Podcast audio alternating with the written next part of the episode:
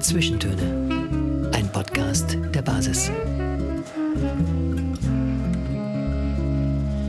Hallo und herzlich willkommen zu einer neuen Ausgabe unseres Podcasts am Mikrofon. Herbert Antl und Johanna May. Schön, dass Sie eingeschaltet haben. Wir haben einen wunderbaren Gast mit einem ganz wohlklingenden künstlerischen Namen.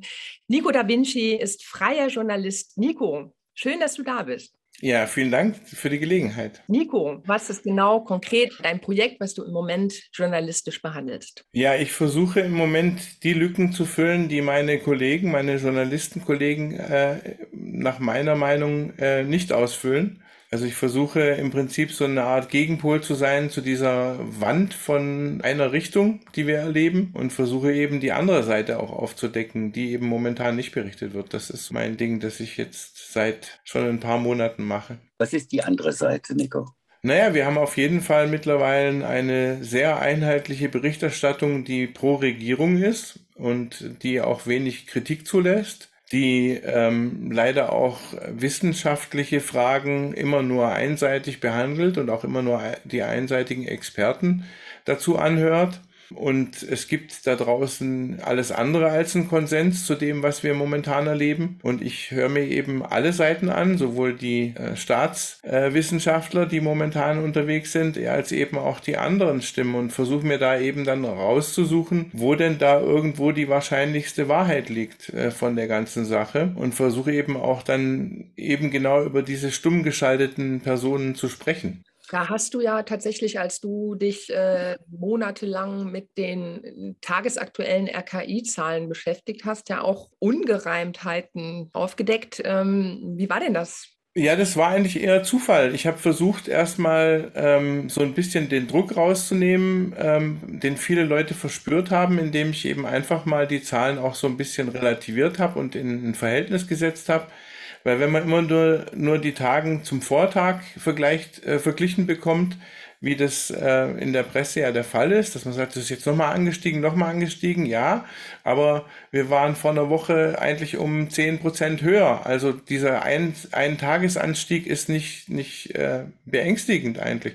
Und so habe ich jeden Tag im Prinzip die Zahlen mir angeschaut, habe die auch gesammelt und zwar sowohl vom RKI diese Dashboard-Daten, als auch die von den äh, Krankenhäusern, diese Divi-Intensivregisterdaten und habe die halt so aufbereitet, dass man auf einen Blick sieht, wo wir gerade stehen und habe dann immer kommentiert, wie die aktuelle Entwicklung, äh, wie ich die aktuelle Entwicklung für mich einordne. Entschuldigung, äh, Nico, kam es auf andere Zahlen als die vom RKI ermittelten? Weil das sind ja gemeldete Zahlen. Nein, ich habe einfach nur die Zahlen so übernommen und habe die natürlich als, als äh, reell angenommen erstmal. Ich muss ja davon ausgehen, dass ein, ein Institut, das bezahlt wird dafür, dass wir in Sicherheit sind, dass die natürlich auch eine ordentliche Arbeit machen. Und da hatte ich auch zum Beginn eigentlich wenig Zweifel. Bloß als dann eben Ungereimtheiten aufgekommen sind, da haben sich dann auch erste Zweifel gezeigt. Also es war zum Beispiel so, dass man ja immer gegengerechnet hat, also die aktiven Fälle hat man gerechnet, dass man gesagt hat, man nimmt die neuen Fälle, zieht die Verstorbenen ab und dann eben die, die genesen sind. Und dann hat sich ja eben herausgestellt, dass man äh, die Genesenen um 100 gerundet hat. Also es kam einfach so vor, dass auf einmal 100 Genesene gar nicht aufgetaucht sind. Und als ich dann das RKI darauf angesprochen habe, haben sie gesagt, ja, das ist ein Rundungsfehler. Also 100 Genesene äh, bei 1000 aktiven Fällen oder so macht halt viel viel aus. Und das hat dann, hat dann schon die ersten Fragezeichen gehabt. Und dann, ähm, wenn man das eben täglich macht, dann ist man sehr vertraut mit den Zahlen und dann, dann kennt man die auch. Dann weiß man noch, gestern waren es von mir aus 16.000 und heute sind es 15.000, also weiß ich 1.000 weniger äh, ohne da groß nachrechnen zu müssen, weil ich es eben einfach noch im Kopf habe von gestern. Und dann kam es äh, so, dass an einem Tag auf einmal eine unglaubliche Anzahl an Krankenhausbetten gefehlt haben. Über Nacht waren die auf einmal weg. Und da musste ich dann eben erstmal schauen, wo sind denn die hingekommen und äh, fand dann weder eine Veröffentlichung dazu, noch habe ich ähm, eine plausible Erklärung gefunden. Und dann habe ich eben natürlich dieses Divi-Intensivregister angeschrieben und habe die gefragt, ähm, mir ist das aufgefallen, was ist hier passiert? Und die Ansprechpartnerin war eben gerade nicht da. Und dann habe ich mit jemand gesprochen, der praktisch der Stellvertreter ist, der nicht so tief in der Materie war. Und dann kam auch raus, dass die im Prinzip überhaupt nichts erzählen dürfen, weil alles, was sie erzählen, muss erstmal vom RKI abgesegnet werden. Und auch das war dann wieder komisch, weil das Divi-Intensivregister zählte ja eigentlich als, als unabhängig. Das war es dann aber gar nicht. Und dann hat er mir eben gesagt, ja, ähm, das statistisch irgendwas, hat mir versucht, irgendeine Erklärung zu geben. Im Nachhinein betrachtet war das wohl äh, genau der Zeitpunkt, wo ähm, die ganzen Krankenhäuser tatsächlich ihre Betten abgebaut haben, damit sie wieder in diese Sonderzahlungen reingekommen mhm. sind. Das war in der Zeit, wo tatsächlich die Krankenhäuser, ich glaube, die mussten über 75 Prozent Auslastung nachweisen und dann kamen sie eben in den Genuss von extra Bonuszahlungen. Und dann hat man, weil man ja nicht einfach irgendwelche Patienten erfinden kann, ist man einfach hergegangen und hat die Betten heruntergemacht. Das lief dann ja auch durch die normale Presse unter dem Stichwort Divigate. Und ähm, das war der Punkt, ja. Ich beobachte ja deine Arbeit schon sehr lange. Das heißt, du äh, bist ja eigentlich auch dabei, ein riesiges Archiv anzulegen. Das ist richtig, ja. Hast du das Gefühl, du lebst gefährlich? Das ist eine schwierige Frage. Ich habe mal den Satz zu jemand gesagt, der mich das schon mal gefragt hat, ähm, dass äh, wenn man in einer sehr großen Gesamtsituation ist, dass ein Einzelschicksal nicht groß eine Rolle spielt. Und äh, da, da glaube ich auch dran.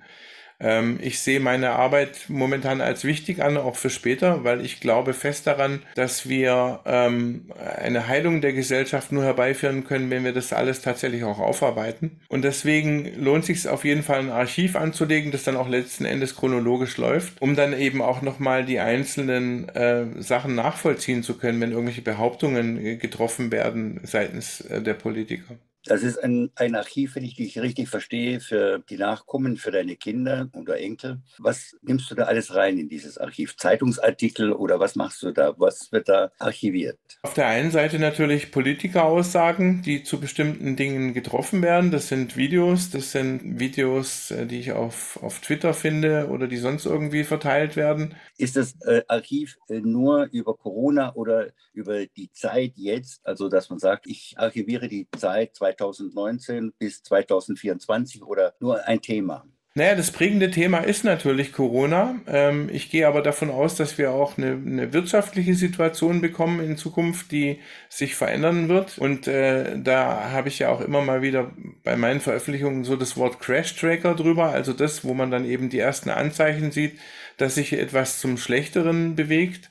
Äh, Ob es jetzt irgendwie Arbeitslosenzahlen sind oder oder jetzt in äh, äh, Amerika, der letzte Crash-Tracker ging darum, äh, dass in Amerika ähm, so ein Moratorium aufgelöst ist, wo die Leute, die Mietschulden haben, nicht gekündigt werden können und dass jetzt eben wirklich äh, Abermillionen Menschen in der Gefahr sind, dass sie rausfliegen. Ja, also diese Sachen sind da auch mit dabei.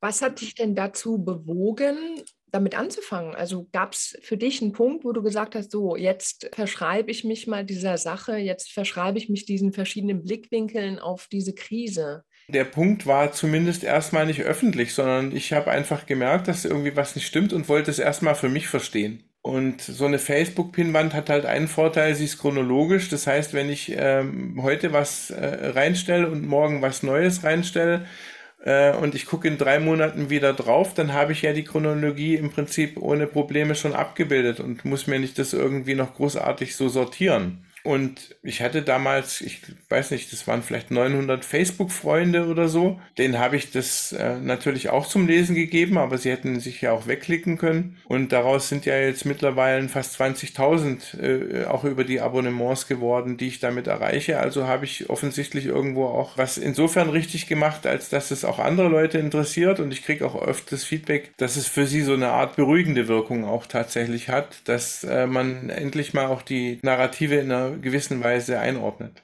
Was ist das Aktuelle, an dem du jetzt gerade arbeitest? Und gleich eine zweite Frage dazu. Veröffentlichst du das jetzt regelmäßig in Facebook oder Instagram oder wo? Die Hauptveröffentlichungen finden tatsächlich auf Facebook statt. Das ist im Prinzip äh, mehrfach täglich irgendwie was, was ich gerade in der Presse finde oder sonst irgendwo, was ich denke, was wichtig ist zu wissen. Manchmal auch nur ein, ein Kommentar von dem, was ich so selber erlebe. Also ich habe zum Beispiel jetzt neulich festgestellt, dass bei uns in der Stadt der Krankenwagen an einem Tag 22 Mal gefahren ist. Ich fand das ungewöhnlich, habe dann eben einfach gesagt, bei uns fuhr er jetzt 22 Mal und habe dann eben so herumgefragt, wie das bei anderen ist und habe dann festgestellt, dass sich viele momentan wundern, warum der Krankenwagen so oft fährt, zumal wir ja nicht unbedingt jetzt einen sehr heißen Sommer haben, wo es irgendwie plausibel ist, dass die Leute einfach einen Hitzschlag bekommen oder so. Ähm, ja, und da wundern wir uns eben alle drum. Jetzt, was ich momentan tatsächlich mache, äh, ist die Fragestellung äh, zu beantworten, wie ein Herr Spahn sagen kann, dass 90 Prozent im Krankenhaus ungeimpft seien. Da kann ich im Prinzip schon tatsächlich ein Stück weit auch vorgreifen. Die Aussage hat er zu einem Zeitpunkt getroffen, wo niemand irgendwie die Unterscheidung zwischen äh, geimpft und ungeimpft überhaupt erfasst hat. Also das ist schon merkwürdig, wie er auf so eine Zahl kommt, wenn es da gar keine offizielle Erfassung gibt. Ich habe äh, auch noch keine Studie gehört, sogar die vorangehen und sagen, äh, dass ungefähr die Ungeimpften besonders gefährdet sein können, keine Studien vorlegen. Momentan nicht. Also da bin ich auch sehr gespannt drauf. Also äh, zwischenzeitlich ist es so, dass es erfasst wird. Also die Erfassung findet statt. Die findet auf eine sehr merkwürdige Art und Weise statt. Und es gibt äh, mindestens in ein paar Krankenhäusern, mit denen ich direkt gesprochen habe, tatsächlich auch eine Verschwiegenheitsklausel unterschreiben, dass sie tatsächlich nicht darüber berichten dürfen, wie viele geimpft sind und wie viele ungeimpft sind im Krankenhaus momentan. Du machst ja im Moment ähm, auch diese Aktion. Ähm, Sprachlos war gestern. Du erklärst ja gleich mal, was das ist, aber ich würde es auch gerne gleich mal mit dir ausprobieren, wo wir vielleicht einfach ein, so eine Diskussion machen und ich sag mal ein äh, ähm, Totschlagargument und dann gucken wir mal, wie du das entkräftest. Aber vielleicht kannst du kurz erklären, was das für eine Aktion ist überhaupt. Ich telefoniere ja oft mit, ähm, mit Lesern, die mich mit irgendwas äh, anschreiben, die mir irgendwelche Hinweise geben, dass irgendwie was bei ihnen vor Ort komisch ist oder so und dann einfach auch, um teilweise zu verifizieren.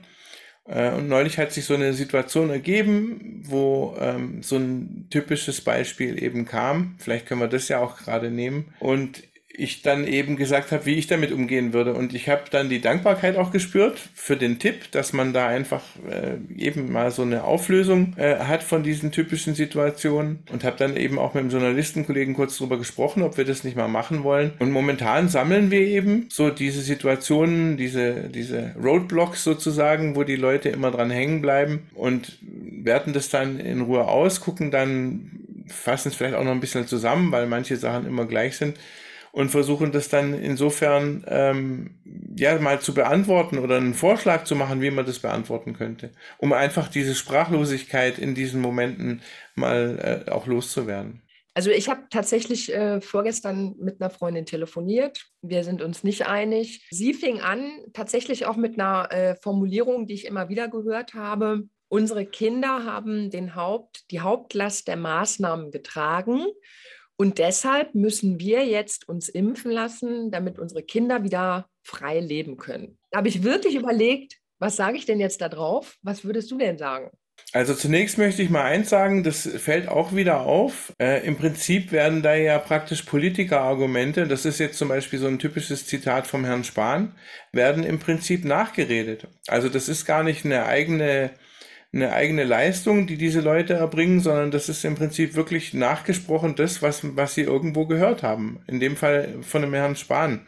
Äh, und da wird es ja natürlich auch frech, weil der Herr Spahn ist ja im Prinzip schuld, dass die Kinder die Hauptlast getragen haben. Es hat wissenschaftlich gesehen ja nie irgendwie einen Grund dafür gegeben, dass die Kinder das tragen, denn wir wissen heute aus den Zahlen glasklar, dass Kinder vollkommen außen vor sind bei dieser ganzen Pandemie. Also die haben, haben überhaupt keine Probleme. Nach meinem letzten Stand gibt es, glaube ich, insgesamt äh, 14 Todesfälle unter 18 laut den RKI-Zahlen. Vielleicht sind es auch 16, ich weiß es nicht mehr äh, haargenau. Ich kann aber sagen, dass wir im Gegenzug in der Kategorie, äh, die jetzt momentan frisch geimpft wird, dass wir schon in Europa äh, 32, nee, 33 Todesfälle haben. Heute kam einer dazu. Es gibt da keine, keine sinnvolle äh, äh Erklärung und äh, der Herr Spahn äh, nimmt es vielleicht auch nicht immer ganz so wahr, äh, so, so ernst mit der Wahrheit. Äh, Nico, was äh, die Johanna gerade formuliert hat, das ist den Leuten, glaube ich, oft gar nicht bewusst, dass sie etwas nachplappern. Das ist äh, wie Papageien, die irgendwas aufgenommen haben oder irgendwo in irgendeiner Zeitung gelesen haben.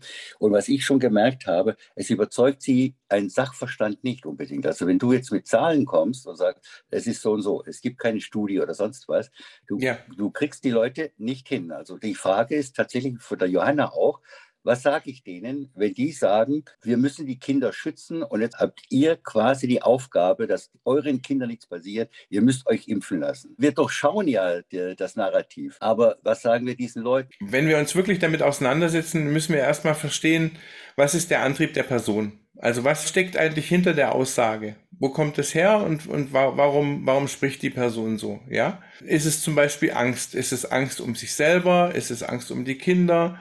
Äh, ist es ein schlechtes Gewissen, wie vielleicht in dem Fall, dass man sagt, wir haben den Kindern eigentlich doch ganz schön viel zugemutet und die gleiche Person hat aber vor einem halben Jahr noch gesagt, ach, das ist ja nicht so schlimm, wir können denen ruhig die Maske zumuten oder so. Ähm, also was ist es, wo, wo kommt diese Person her und wo will sie hin? Und was mir jetzt im Momentan eben stark auffällt, ist, dass es so eine, also ich glaube, latent gibt es unglaublich viele Leute, die spüren, dass was nicht stimmt. Auch auf der Seite. Und äh, die sich fragen, was ist eigentlich da genau los und die intern einen Kampf ausführen. Und wenn wir jetzt diejenigen sind, die diese Seite, die sie noch selber gar nicht so richtig erforscht haben und wo sie noch gar nicht so richtig wissen, wenn wir ausgerechnet da mitten, mitten anklingen, ähm, dann trifft es auf eine Unsicherheit und das ist ja auch das, was ihr wahrscheinlich auch schon erlebt habt, dass die Leute dann unglaublich aggressiv reagieren. Und die Aggression ja. ist aber, ist aber gar nicht gegen euch in dem Moment, sondern die Aggression ist nach meiner Auffassung äh, eigentlich eher die eigene Unsicherheit, äh, wo sie selber momentan den internen Kampf noch ausführen und wo sie selber auch ja noch keine Lösung haben, wa warum, was, was stimmt denn tatsächlich nicht? Was ist denn? Aber sie spüren, dass was nicht stimmt. Nehmt mal zum Beispiel jetzt die 2G-Regelungen, wo jetzt da im, im, äh, in, in so einer Disco irgend, oder wo das war, in so einem Club, äh, nur 2G-Leute waren und plötzlich stecken die sich alle an.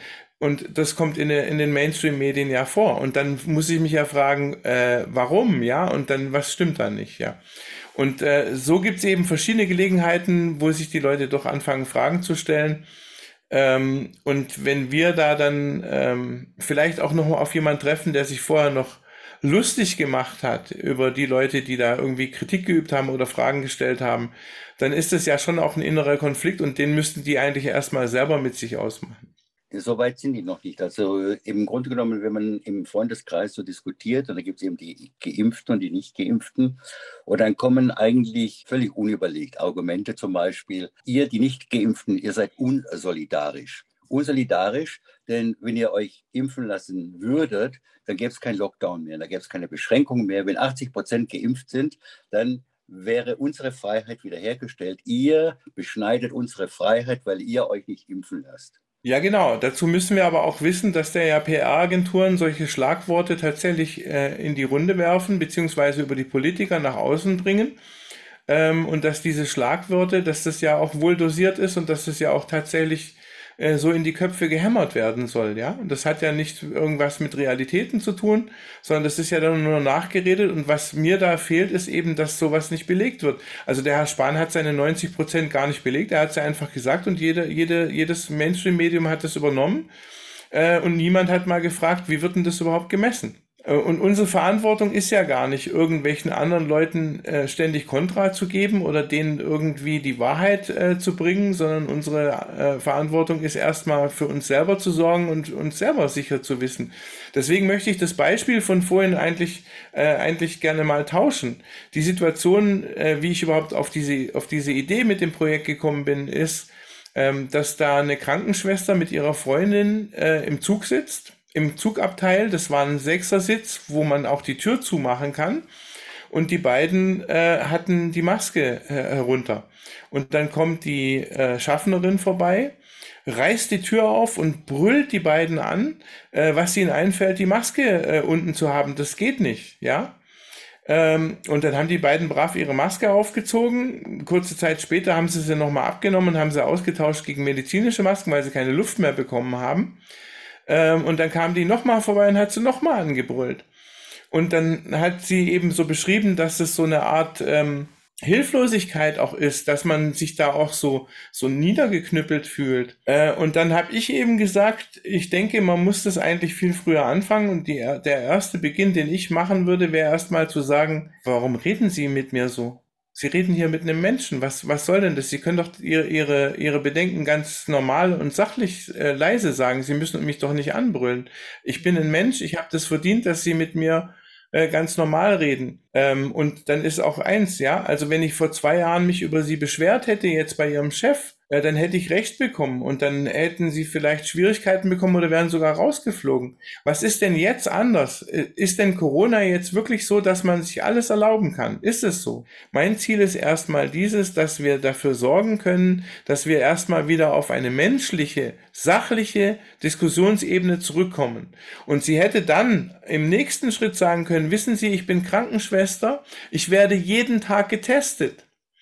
Und hier meine Freundin wird mir in einer Minute ähm, gegenüber sitzen, vier Stunden lang im Café, genau in diesem Abstand. Und deswegen haben wir natürlich jetzt in der Situation so gehandelt. Aber wenn Sie das stört, dann, dann können Sie ja einen Vorschlag machen, wie wir da drum rumkommen. Ja, ich bin in fünf Minuten hier weg und dann haben Sie auch keine Sorge mehr. Und wir verraten sie auch nicht zum Beispiel oder so. Einfach was auch um ihre Angst entsprechend äh, nochmal zu entschärfen. Aber die Schwierigkeit, die wir momentan haben, ist, dass wir ja auf dieses Anbrüllen auch reagieren, dass wir uns ja dann auch klein machen.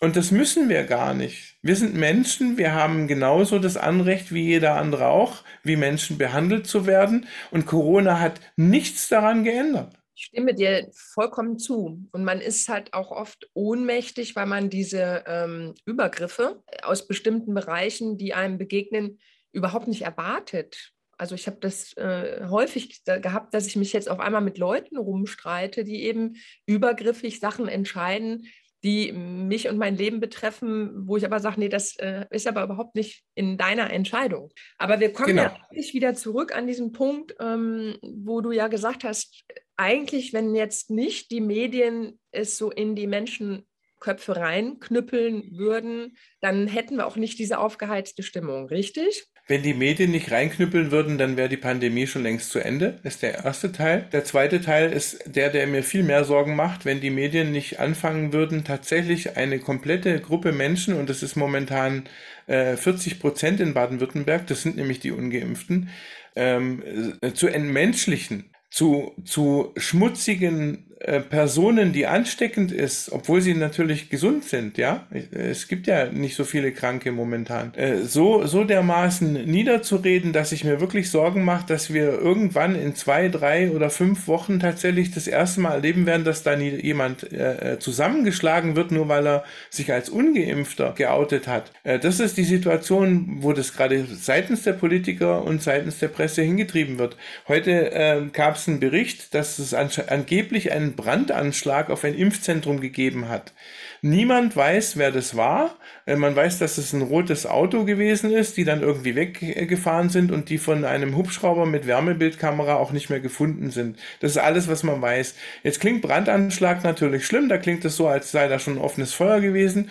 Tatsächlich, wenn man die Nachricht hinterfragt, weiß man, dass da drei Flaschen mit einer äh, unbekannten Flüssigkeit, von der man nicht mal weiß, ob sie brennt oder nicht, also zumindest zum Zeitpunkt der Berichterstattung wusste man das nicht, gegen einen Rolltor von einem Impfzentrum geworfen sind. Und jetzt muss, jetzt muss man sich mal anschauen, was die Politiker daraus gemacht haben. Die haben erstens mal die Querdenker plötzlich ins Spiel gebracht, dann haben sie die Impfverweigerer ähm, äh, ins Spiel gebracht und haben äh, so getan, als äh, wären äh, nur noch militante Impfgegner unterwegs. Ähm, und, und diese Entmenschlichung und diese, diese Verächtlichmachung von einer kompletten Personengruppe, äh, denen man ja eigentlich offiziell bescheinigt, äh, du hast eine völlig freie Entscheidung, die halte ich für brandgefährlich, die da momentan stattfindet. Und da hat, da haben meine Journalistenkollegen äh, auch, auch jetzt schon eine ordentliche Schuld auf sich geladen. Die Journalistenkollegen teilen sich ja gerade, habe ich so das Gefühl, es gibt die ähm, gut bestallten öffentlich-rechtlichen Kollegen und es gibt sehr viel Freie, die sich im Netz herumtreiben und dort manchmal immer noch eine Heimstatt suchen. Denen wird manchmal der Kanal gecancelt oder auch die Konten gecancelt und alles. Also es entwickelt sich quasi äh, oder ent entwickeln sich zwei Arten von Journalisten. Deswegen kann man die nicht immer so zusammenfügen. Und tatsächlich, es ist eine, eine Seite, Man muss aber so auch sagen, das ZDF hat eine, ein Durchschnittsalter an Sehern von 65. Also das ist, äh, das äh, trifft die Jugend nicht. Da ist meine Hoffnung, wir müssen quasi doch etwas anderes aufbauen. Das sind jetzt viele Dinge auf einmal und ich muss auf ein paar Sachen auch wirklich was antworten. Also das Erste, was wir wissen müssen, ist, dass ARD und ZDF zusammen ein, ein, äh, ein Konsortium gegründet hat, das unter dem Namen Funk läuft, das sich eben an junge, ähm, tatsächlich an, an junge richtet. Ja, und da sind dann so Größen drin wie Junge Naiv, Thilo Jung, äh, da sind so Größen drin wie Mirko Droschmann von, von ähm, äh, Mr. Wissen to Go. Äh, ähm, MyLab ist da mit dabei. Das ist diese ähm, ähm, angebliche Wissenschaftsjournalistin, ähm, die ähm, den Bundes, das Bundesverdienstkreuz bekommen hat für ihre Berichterstattung über die Pandemie. Ähm, und, und auch da ist tatsächlich vieles im, im Werden. Und was man eben auch wissen muss, und das wissen eben offensichtlich noch viel zu wenige, ist, dass die Bundesregierung im letzten, nee, im vorletzten Jahr ging das los, aber im letzten Jahr hat sie 220 Millionen als Digitalisierungshilfe für die Printmedien rausgegeben. Ähm, und nach meinem Wissen ist es so, dass das nicht auf einen Schlag ausbezahlt wird, sondern das ist sowas, was man immer mal wieder auszahlt. Das heißt also, würde jetzt ein äh, Printmedium ausscheren, dann könnte man auf der anderen Seite ja sagen, äh, dann bekommst du eben hier jetzt von der Digitalisierungshilfe nichts oder weniger.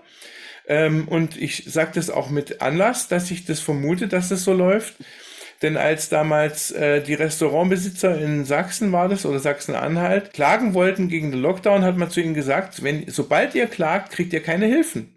Das heißt also, dieses Erpressungsmuster gibt es in der Politik tatsächlich.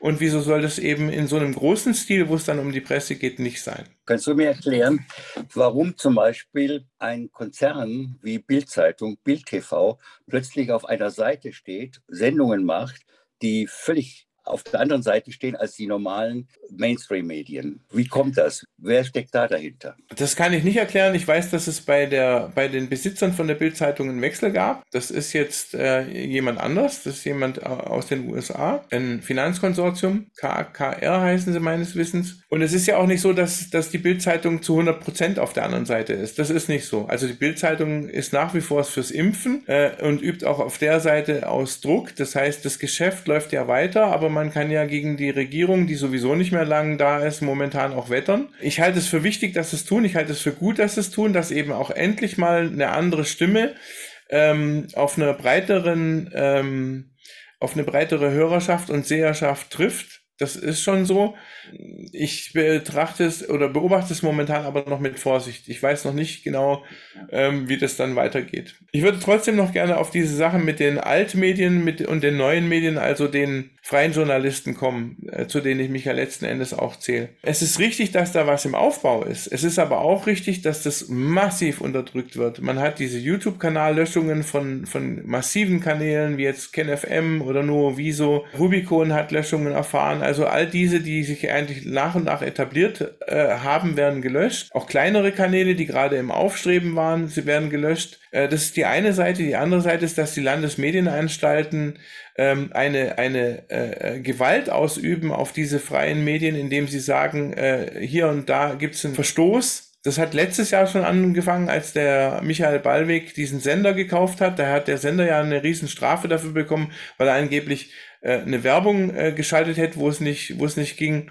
Also die Landesmedienanstalten werden jetzt auch als Zensurorgan mitverwendet und das ist ein Druck, der von ganz vielen Seiten momentan ausgeübt wird auf die neuen Medien. Momentan setzen sie sich trotzdem noch durch, aber wer weiß wie lange. Und äh, man kann ja mittlerweile im Internet auch tatsächlich ähm, einen ganzen Strang ähm, von, von IP-Adressen einfach sperren. Äh, man, man sperrt jetzt auch äh, ähm, den, den Finanzweg, dass man PayPal-Konten äh, ähm, löscht äh, oder kündigt, dass man Bankkonten löscht und so und kündigt. Und da muss man sich auch mal fragen, wer hat denn die Macht, dass, dass eine Bank auf einmal sagt, ich kündige dir jetzt speziell dein Konto.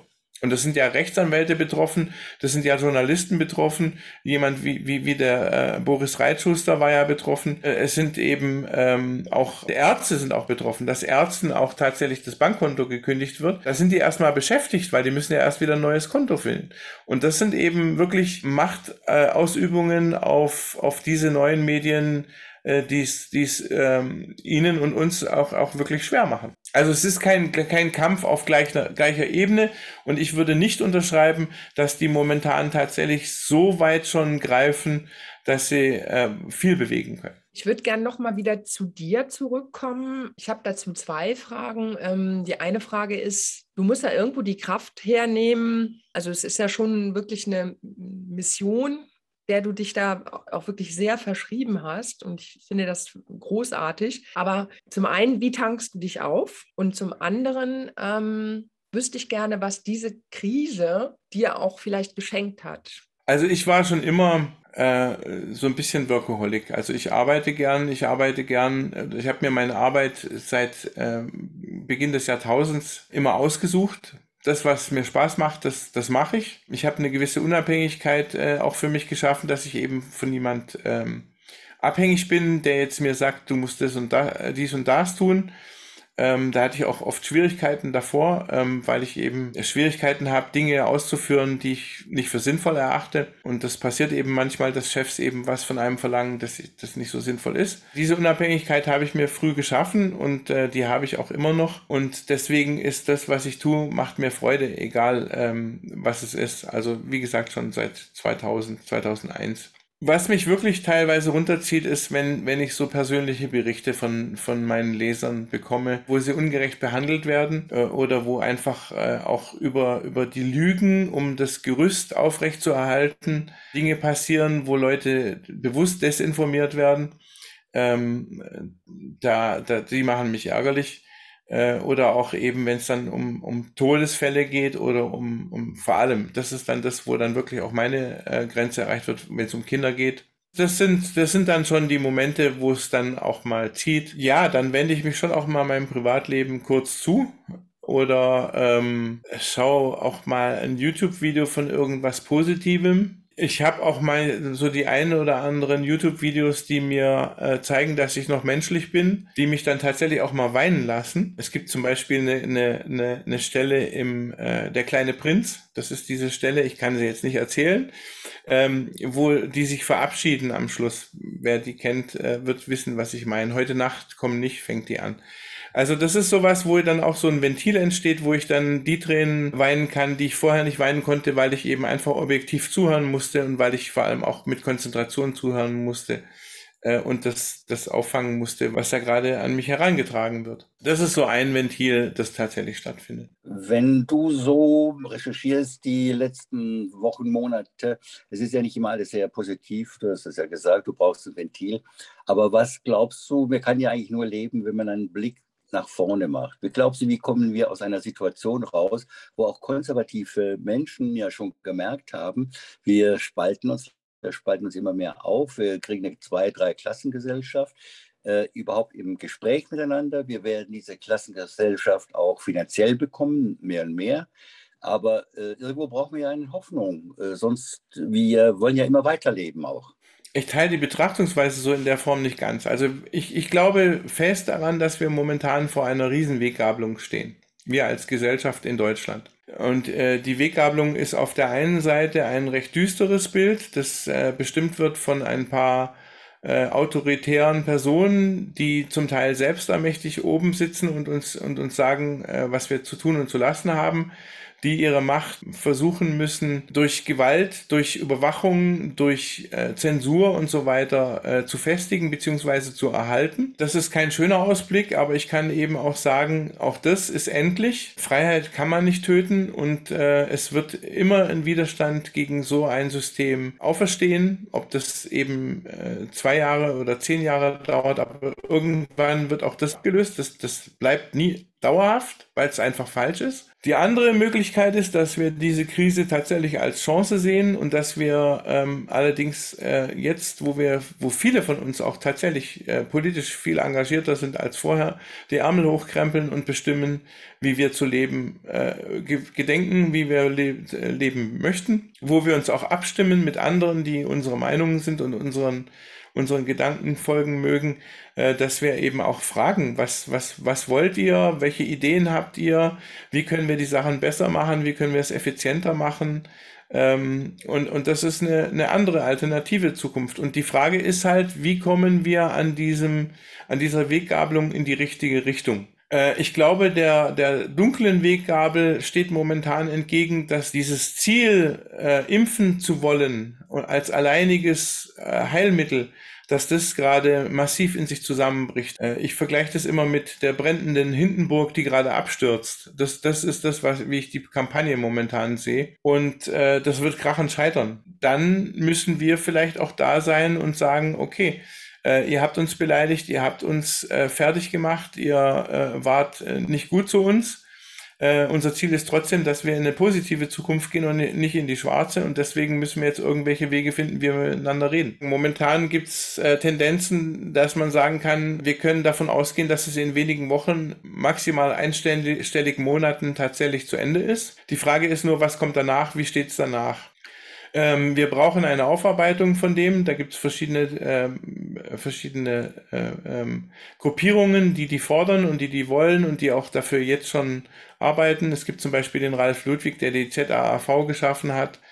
Ähm, und da müssen wir unsere Kräfte bündeln, weil wir brauchen eine Aufarbeitung. Wir müssen wissen, was, warum, wie passiert ist.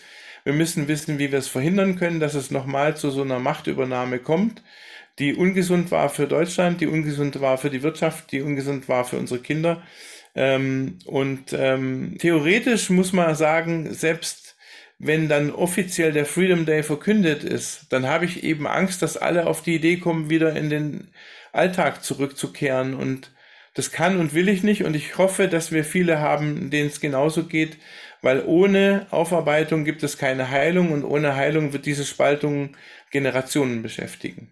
Vielleicht ein kleines Beispiel, wenn man heute ähm, nach, äh, nach äh, Jugoslawien geht, also ehemaliges Jugoslawien geht, da gibt es da einen Ort, wo eine Brücke dazwischen ist und ich habe das mal gehört, eine Geschichte, wo die 16-jährigen Jungs auf der einen und auf der anderen Seite sich heute noch knüppeln und, und prügeln ähm, dabei haben die damals beim Jugoslawienkrieg noch nicht mal gelebt. Also das wird wirklich weiter transportiert über Generationen, weil der Opa, weil der Vater sagt, du kannst mit denen da drüben nicht, die sind böse, die sind schlecht. Äh, und, und das ist was, was mir natürlich Sorge bereitet, weil wir brauchen das nicht. Wir können das vielleicht auch mit Esprit und mit gut überlegten Handlungen tatsächlich vermeiden, dass wir dahin kommen. Ich glaube, dass du tatsächlich mit deiner Arbeit äh, zur Aufklärung und eigentlich auch zum Diskurs ja wirklich sehr beiträgst. Also ich ähm, würde mir wünschen, dass viele von unseren Zuhörern und Zuhörerinnen ähm, dich liken auf Facebook, dir folgen und ähm, weiteren Aktionen oder allem, was du recherchierst und entdeckst, ähm, folgen. Ich danke dir für das Gespräch. Herbert, hast du noch eine letzte Anmerkung? Ich würde sagen, das war es heute in unserem Podcast und am Mikrofon war Nico da Vinci. Johanna und Herbert. Also danke fürs Einschalten und bis zum nächsten Mal. Zwischentöne. Ein Podcast der Basis.